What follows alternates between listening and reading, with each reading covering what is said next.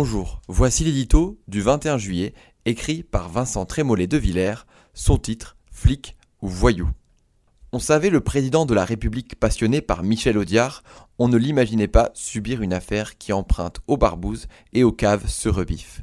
La politique, hélas, n'est pas du cinéma, et si l'on peut savourer les répliques de Francis Blanche, on ne peut que se désoler devant le spectacle offert par ce cogneur casqué et par la tempête que ces turpitudes provoquent. Certes, et c'est heureux, l'Élysée s'est décidé à déclencher à son endroit une procédure de licenciement. Mais le mal est fait. L'impression qui s'impose est celle d'un terrible gâchis. Le pouvoir, en effet, n'évite jamais les vents contraires et oblige celui qui gouverne à tenir même quand ça souffle fort. La guerre, les réformes ambitieuses, le maintien de la paix civile exigent des hommes d'État inflexibles.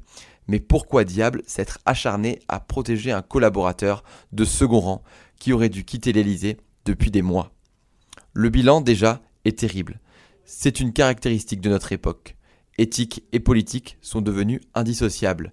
Emmanuel Macron, qui a gagné l'élection présidentielle sur la moralisation de la vie publique, le sait mieux que personne.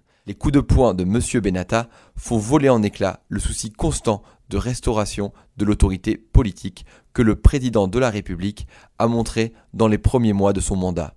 Il donne du maintien de l'ordre public une vision détestable et entache la police de ses méthodes de petite frappe.